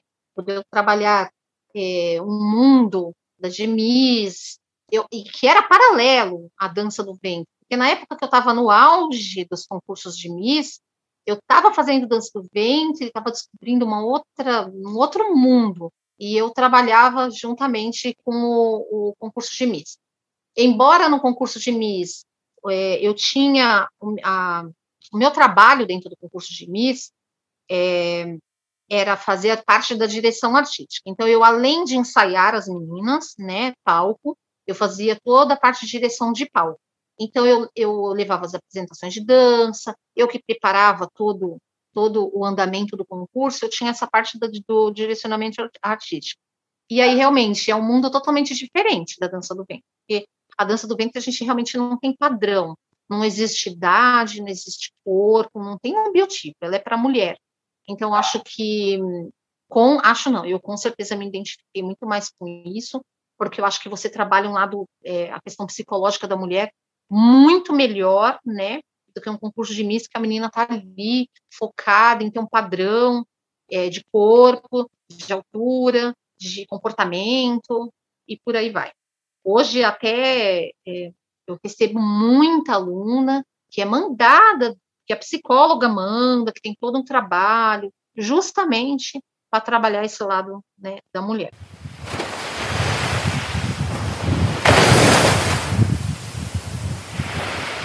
Vitória, Sara e o programa.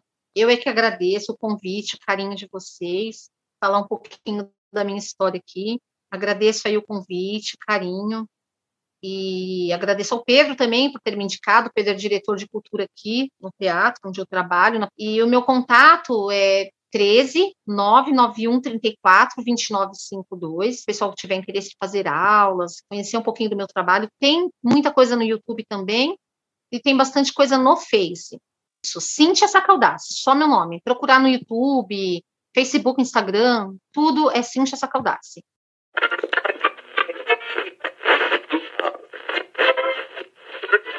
Sacaldace. ¿Qué haría usted si saldría electa Miss Universo? ¿Cómo se siente usted siendo Miss Universo?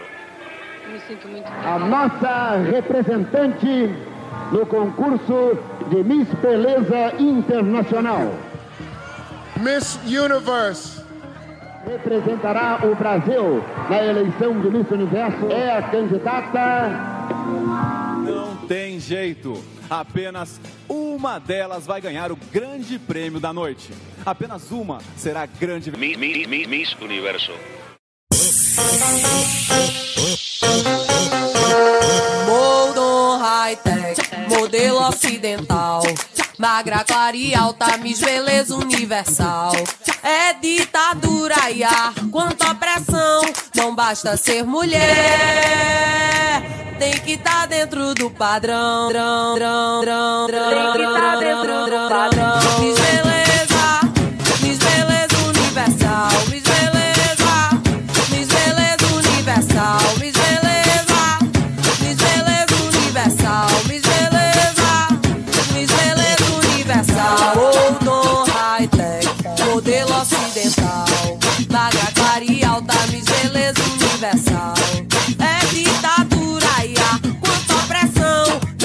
Ser mulher,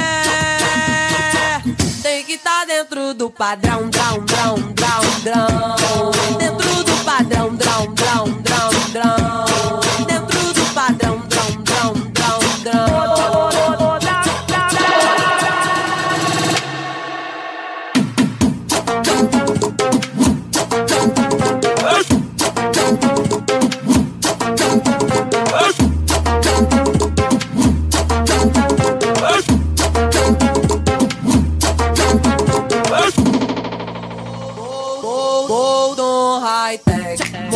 Ocidental. Magra, clara e alta, Miss Beleza Universal. É ditadura e ar, quanta opressão. Não basta ser mulher, tem que estar dentro do padrão. Drão, drão, drão, Tem que tá dentro do drão, padrão. drão. Miss Beleza, Miss Beleza Universal.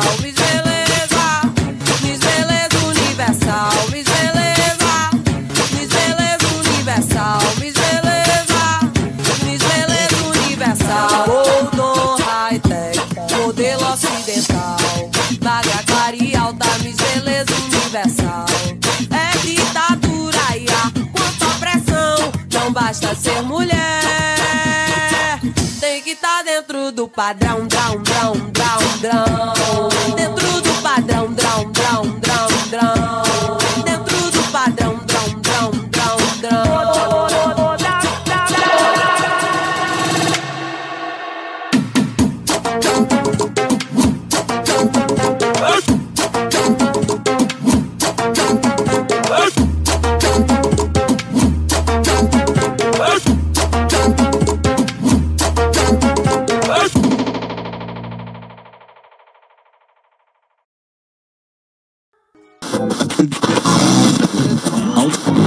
Rádia Livres, coletivo de radialistas do Brasil.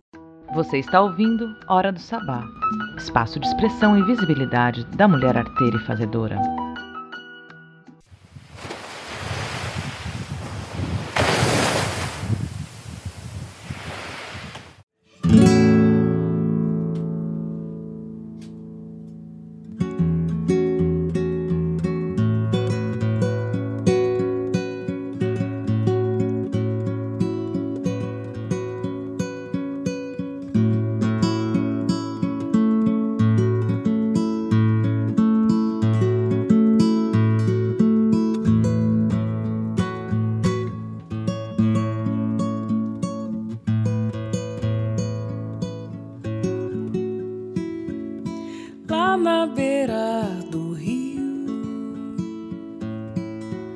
Eu vi mamãe Oxum.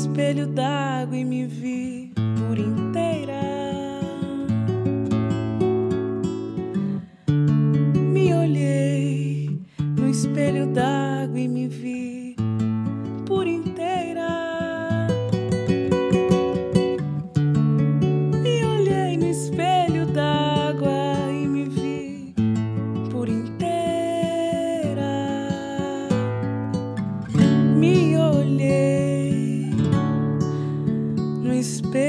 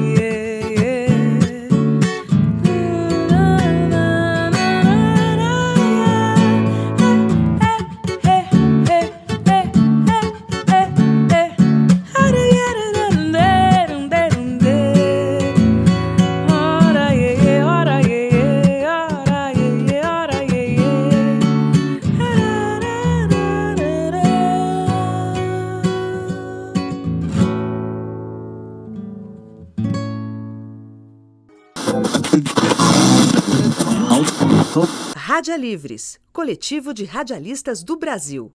Você está ouvindo Hora do Sabá, espaço de expressão e visibilidade da mulher arteira e fazedora. Acabamos de ouvir aí a entrevista com Cíntia Sacaldace. Cíntia Sacaldace atualmente dá aulas de dança do ventre, porém ela já teve um trabalho super ligado ao entretenimento, onde ela selecionava meninas e mulheres e garotas para participar do concurso de Miss através do canal SBT. É, trabalhou com o tio Silvio. Foi uma entrevista muito interessante de fazer e a gente resolveu montar esse conteúdo é, para trazer realmente a diversidade e a pluralidade feminina. Vamos ouvir uma falinha aí da Vitória Pacheco, que foi minha parceira nesse projeto. E depois a gente segue ouvindo mais entrevistas, mais histórias de mulheres incríveis, muito mais música e espero que vocês estejam gostando deste programa. Para mim, participar do Mulheres de Lá Pra Cá foi uma experiência incrível, emocionante e acolhedora também. É, tava num momento assim de transição da minha vida que a gente fica meio sem saber para onde vai, para onde quer ir, para onde deve ir e compartilhar, né, ouvir a experiência dessas mulheres que cederam suas histórias aos nossos ouvidos foi inspirador e muito acolhedor e me encheu de esperança, sabe? Me orientou, me guiou, me emocionou. E a gente é uma experiência dessas, né? Que a gente vê o quanto as nossas histórias são atravessadas ainda que, que nem nos conhecemos, nem nos conheçamos. Enfim, foi muito rico, enriquecedor. Sou muito grata a todas as mulheres que, que dividiram ah, um pouco da, da sua história de vida com a gente. É isso. Muito obrigada a todas, muito obrigada, Sara, por dividir essa experiência comigo também. Vida longa e próspera a todas nós. Valeu!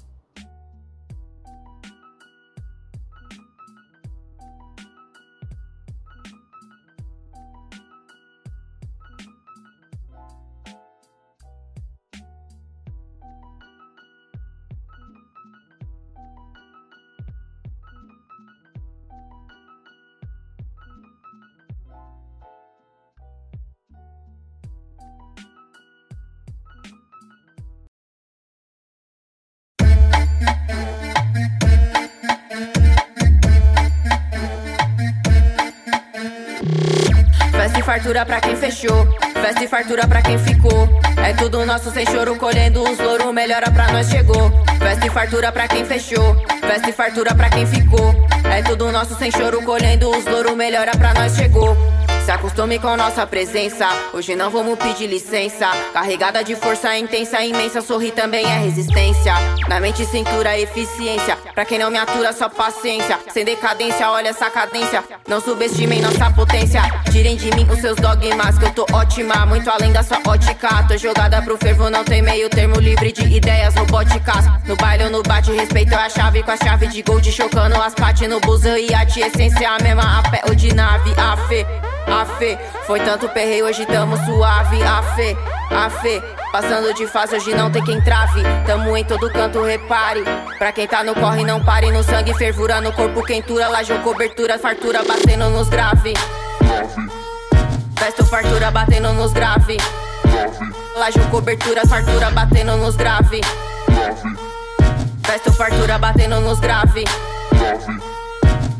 Prosperidade, pra além do discurso da igreja, as mãos até caleja de fazer as bases. Domingo, segunda, terça, quarta e quinta-feira produzindo chaves. No fim de semana, mente que aparecer na nossa frente, nós abre. Aqui nunca tem tempo ruim, nosso papo é reto, as mina é chave. Abrindo as portas travadas, destravando tudo com oportunidade. Se a chance só vem uma vez, eu não conto até três, não parto pro ataque, acho molhado.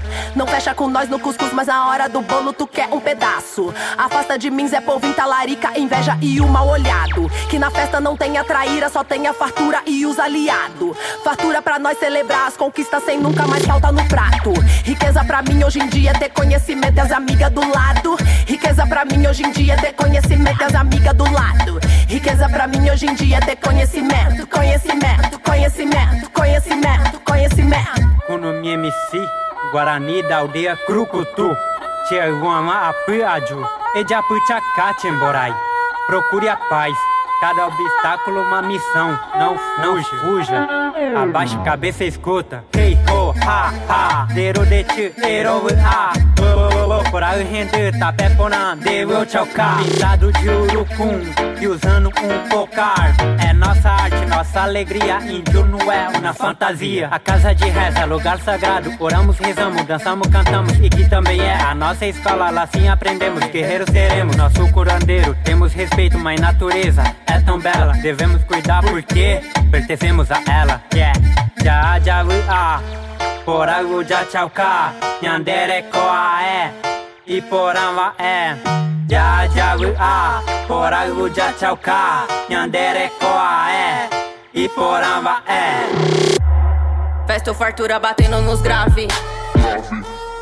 Festa ou fartura batendo nos grave. Laje cobertura, fartura batendo nos grave. Festa ou fartura batendo nos grave. Festa ou fartura batendo nos grave. Festa ou fartura batendo nos grave. Laje ou cobertura, fartura batendo nos grave. Festa ou fartura batendo nos grave.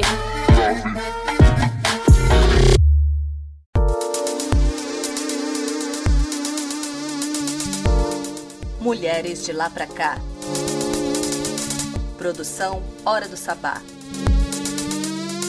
Apresentação: Sara Mascarenhas e Vitória Pacheco.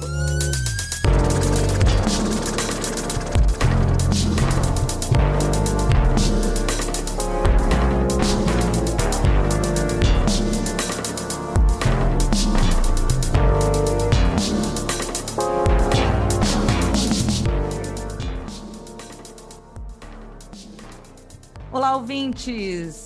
Esse é o episódio 3 do Mulheres de Lá Pra Cá, uma série de podcasts vinculada ao programa de rádio Hora do Sabá, espaço de expressão e visibilidade da mulher arteira e fazedora, agora com foco nas nove cidades da Baixada Santista. Esse projeto foi realizado através do prêmio Alcides Mesquita, Mesquitinha, do município de Santos, financiado pela Lei de Incentivo Cultural Aldir Blanc, do governo federal.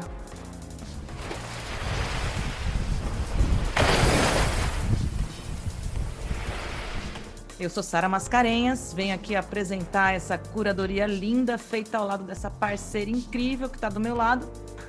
Eu sou Vitória Pacheco e é um prazer fazer parte desse projeto maravilhoso. Para este terceiro episódio, trazemos a entrevista com as deusas Alice Flora de Cubatão e Africácia de Santos. Alice Flora é agente cultural, arte educadora ambiental, cabeleireira e atua na frente ampla pela cultura da Baixada Santista. Elas ela, ela nos conta sobre sua história de vida, o trabalho como cabeleireira especializada em mega hair, sua trajetória como arte educadora ambiental e agente cultural e a importância da educação na consciência e senso crítico, e o trabalho na frente ampla pela cultura da Baixada Santista. As músicas para essa entrevista são Figa de Guiné, de Alcione, e Joana Dark, da Ava Rocha. Gratidão, primeiramente, pelo convite, Manas. É sempre rico, assim, poder compartilhar com mulheres também estão na luta cultural, se produzindo nos movimentos. E é sempre muito satisfatório, assim, poder trocar. É, e são sempre conquistas juntas, assim. Gratidão.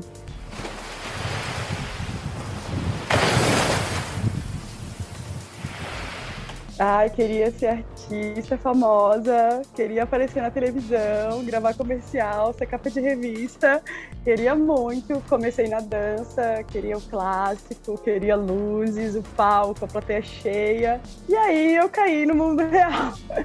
Nas necessidades mesmo que traz o ser artístico, né? Existem muitos caminhos. E aí quando eu me deparei com esse caminho do glamour, eu falei, tá, isso é bom, mas isso é só para mim? É, é só esse brilho? E aí foi quando abriu ao redor, né? O que tem além daquele palco, como chega aquela luz, como é a rua, como é o público, para quem é esse público, se eu tô dentro do teatro, eu tô apresentando para quem. Aí, aí foi quando eu comecei a pensar outras coisas que não esse glamour todo. Então, sim, quis ser artista, assim, muito famosa, mas é, hoje eu quero para todos, assim, eu quero que todos possam fazer, porque eu descobri que o ser artista é lindo e estar no palco é incrível e esse brilho é tudo, mas que não é para todos.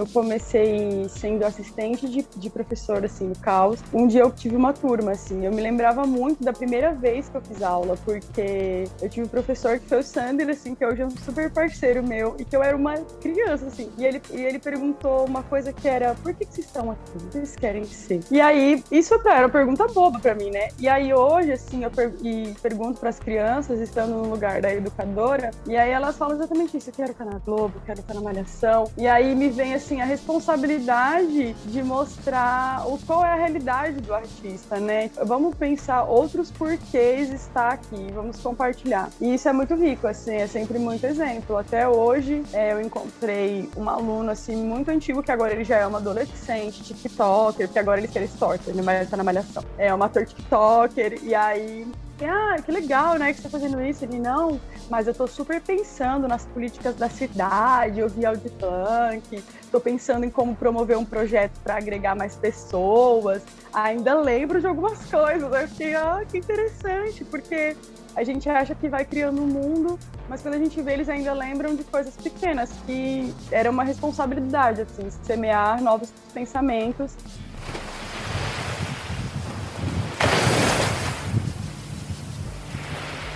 as pessoas, elas depois que o celular entrou no nosso corpo e esse acesso à tecnologia, ele se implementou na nossa mão como um compilado do corpo, nós nos sentimos donos da balança, né? Os capazes de equilibrar é, todos os jogos e todos os momentos, como se fosse um pós-autorado em livre arbítrio e decisões. Então, eu tenho achado assim o O, o formato com que tem colocado a Carol com K, credibilitado assim toda uma caminhada. Acho o O também a conduta dela assim dentro do Big Brother, mas é simplesmente um reality show, aquilo está acontecendo simplesmente para gerar isso, esse debate, essa discussão. Então, a gente mais uma vez está sendo manipulado por uma máquina. É, e aí pessoas vão sair de dentro daquela máquina doentes, ressachadas, sendo mal colocadas, sendo é, descredibilitadas dentro do seu trabalho. Então, eu acho que, tipo, assim, quem puder ouvir isso, acorda, tenta produzir o que é melhor no todo, assim. A gente tem que parar de pensar no individual e achar que a gente vai saber julgar, mesmo sabendo todos os pontos, porque a gente não vai, a gente sempre vai errar.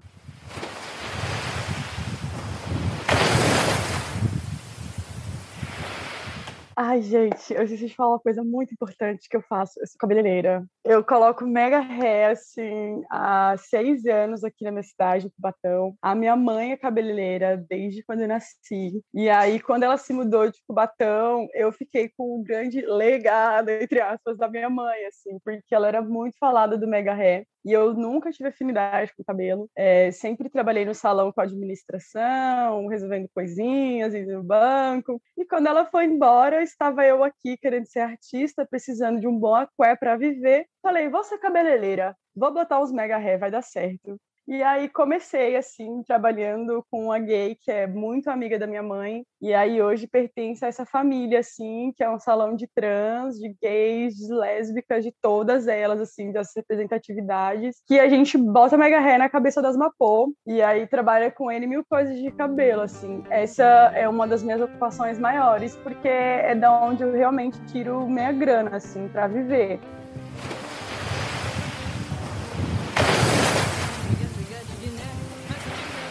Depois de, de, dar aula, de fazer um projeto ambiental, eu fui vendo que essa questão do ser para todos e para todos precisava partir de algum centro, de que em algum lugar tinha alguma representatividade que falasse por todos. E aí descobrimos, né, todos juntos, assim, foi uma descoberta muito da geração, no meio das duas gerações.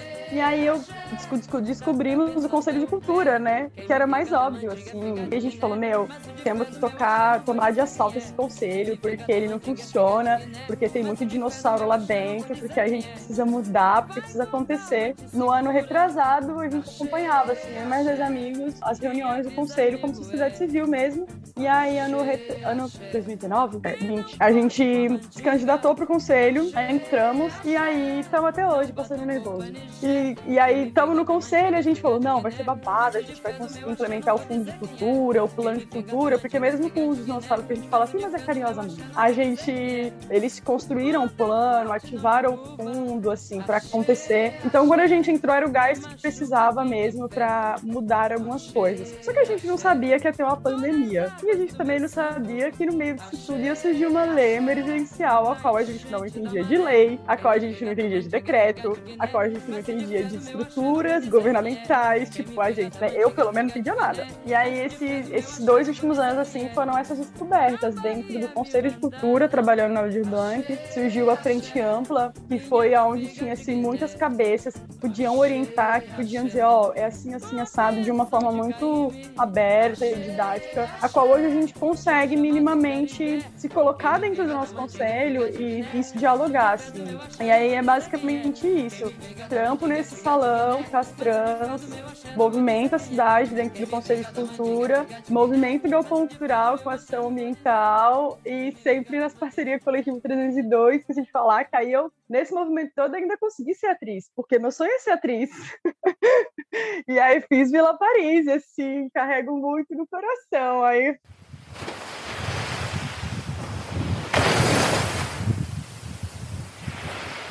Ai, a dança. Interessante você perguntar, porque ela ficou assim no imaginário do desejo. É, eu, eu, sinto meu corpo assim muito muito pedinte do ativo da dança, porque eu comecei com o mesmo professor de, de dança que eu vejo, vi ele esses dias assim, ele fala: "Meu, e aí, quando é você vai lá na academia fazer uma aula?"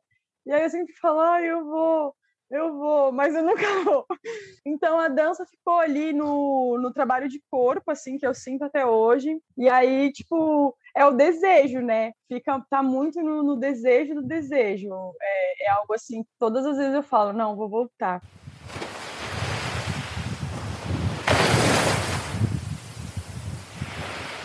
Grande responsabilidade mas me sinto no dever e me sinto no dever de chamar outras mulheres para esse dever, de mostrar que o mundo é nosso, de dizer que nós podemos, nós conseguimos, nós somos mais, nós somos fortes e nós poderemos vencer toda essa barbárie que tem caído sobre os nossos corpos, nossas corpas, nossos seres. Nós podemos, sim, toda vez que alguém disser que não, sim, mana, você pode, você deve, não tenha medo, não se sinta acuada por nenhuma fala que pareça ou não pareça machista. E confia, mulher, na tua intuição, porque a tua intuição te diz tudo. Toda vez que alguém disser que tu não consegue e tu souber que tu consegue, tu consegue e acabou. Tu não precisa de aprovação de seu ninguém. Então não tenha medo de sair de relacionamentos abusivos, não tenha medo de colocar a sua fala, não tenha medo de se expressar como você é, não tenha medo de ser extravagante, não tenha medo de falar alto, não tenha medo de sentar de perna aberta, não tenha medo de sair sem sutiã,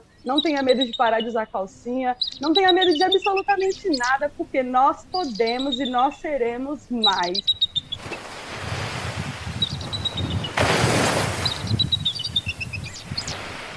Bom, é, a Alice Flora é Alice com dois S. Lá tem tudo misturado: salão, cabelo, militância, tudo. Segue lá, se quiser ver uma pessoa muito doida, sou eu. Vamos lá.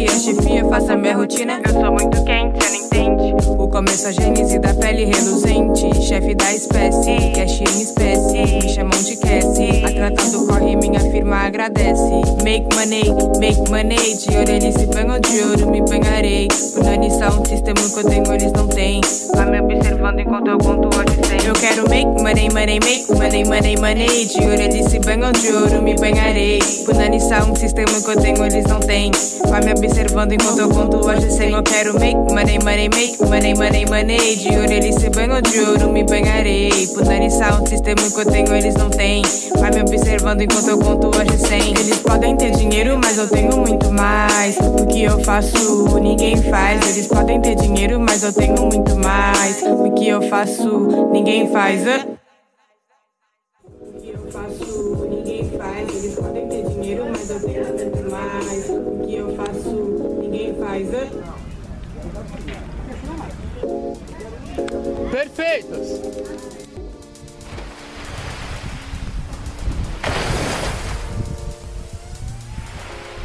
Esse é o Mulheres de Lá Pra Cá, uma série de podcasts sobre mulheres arteiras e fazedoras da Baixada Santista. Esse projeto foi realizado através do concurso cultural Alcides Mesquita Mesquitinha do município de Santos e financiado pela Lei de Incentivo Cultural Aldir Blanc do Governo Federal. Uma produção do programa Hora do Sabá, espaço de expressão, visibilidade e pluralidade de vozes da mulher arteira e fazedora. Eu, Sara Mascarenhas, chego aqui nesse episódio com muito calor no coração para apresentar para vocês mais uma mulher incrível e eu estou sempre muito bem acompanhada. Eu sou a Vitória Pacheco, aqui ao lado da minha parceira Sara Mascarenhas e venho apresentar a entrevista 2 do terceiro episódio. Anteriormente trouxemos a entrevista de Alice Flora, de Cubatão, e agora a Fricácia, de Santos. A Fricácia é DJ, MC, modelo, artista visual e estudante de relações públicas.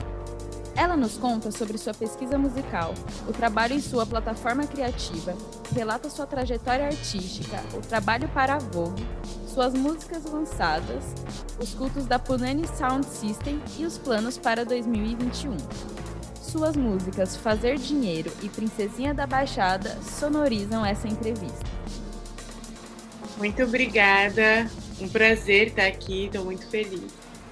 Mas enquanto eu estava fazendo a faculdade de Relações Públicas, foi quando eu comecei a abrir e acender para outras coisas, né? Comecei a me, me, ver assim como uma pessoa possível de fazer, de criar. É... E aí quando eu estava na faculdade já ouvia muita música, já tinha uma pesquisa musical pessoal mesmo sobre mulheres pretas. E aí me chamaram para tocar. E aí foi quando comecei assim, perdi o medo, a timidez, a insegurança. Eu comecei a tocar foi no final de 2016. E aí desde então participei de coletivos, Alce Negro, Portal Moja. Conforme a gente vai se aproximando de, desse tipo de, de arte, né? A gente vai tendo necessidade de ter que fazer mais coisas. Ah, é flyer de evento, produção de evento, e aí a gente vai aprimorando habilidades, né? Desenhar algo que eu sempre gostei também. Acabei aprimorando mais quando comecei a fazer evento e comecei a tocar e tudo mais. E aí fui juntando uma coisa na outra. Também sempre escrevi música. Assim, a gente escreve escreve e não sabe que é música, né? E aí no processo a gente também vai descobrindo isso. Não parece que faz tanto tempo, mas já faz quatro anos aí que eu comecei a tocar. Desde então, a gente vai se reinventando. A pandemia também chegou, eu tive que continuar fazendo de outras formas. E acho que basicamente é isso, assim. Foi muito oportunidades que foram surgindo e a gente vai se jogando, né?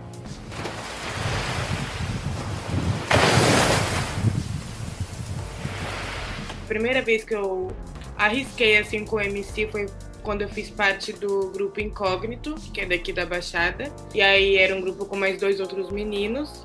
E aí foi no começo do ano passado que eu, eu tentei me organizar diferente pro ano, então comecei a escrever sobre mim, comecei o ano dessa forma. E aí foi quando eu falei, cara, eu faço tudo isso de coisas, por que, que eu não consigo me nomear como realmente DJ, como artista visual, como modelo? E aí, quando a gente intenciona as coisas, as coisas começam a acontecer, né? Foi quando eu caí em mim e falei: olha, eu já sou tudo isso, não preciso bater muita cabeça, porque já tá aqui.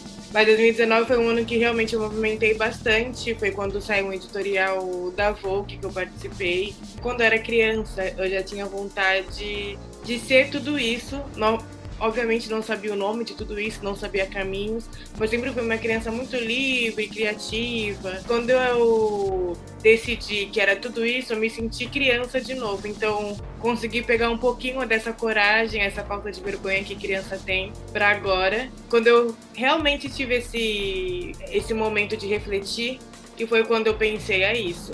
Não tenho mais para que ficar me escondendo preciso bater o pé e falar: eu sou eficácia, sou DJ, sou artista, tô aí pra me jogar.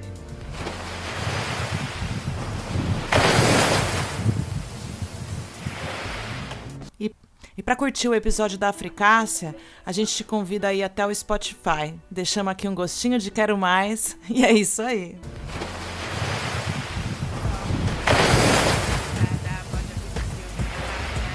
Bem, gente, que delícia de programa, que bom poder contar histórias, tantas histórias assim. Geralmente eu, Sara Mascarenhas, trago histórias de mulheres do passado, histórias, poucas mulheres contemporâneas, sim, há muitas mulheres contemporâneas nas minhas falas. Porém, essa série foi para trazer esse espaço de expressão para as mulheres arteiras e fazedoras da Baixada Santista. E olha a variedade de mulheres que a gente conheceu aqui hoje. Drill Drix, grafiteira. Nath Mate, rapper, produtora musical, modelo. Cíntia Sacaldace, que tem uma história de vida aí extremamente cheia de nuances antagônicas. Ouvimos também Alice Araújo, uma deusa em Cubatão, articuladora, atriz, bailarina, cabeleireira, amiga, é, uma pessoa muito bacana. E ouvimos aí um pouco também da história da Africácia, que é outra mulher especialíssima que a gente gosta muito. Espero que vocês tenham gostado do programa. Convido vocês a curtir de novo, mais uma vez, no Instagram e no Spotify. Lembrando que toda segunda-feira a gente está às seis da tarde na radioeixo.com.br. Toda terça-feira, radiobaixadasantista.com.br, às 11 da noite. Quarta-feira, compondo quarta-feiras na radiograviola.com, todas às 3 da tarde, toda quarta. Sexta-feira, às 9 e meia da noite, com radiopagu.com.br. Sábado, na FM, frequência modelada 98.9, Rádio Brasil Atual, às 6 da tarde, é o nosso encontro. E domingo, vamos para o Rio Grande do Sul, em Santa Maria, radioarmazém.net, às 3 da tarde. Quer saber mais? Arroba a Hora do Sabá no Instagram. E um beijo para vocês.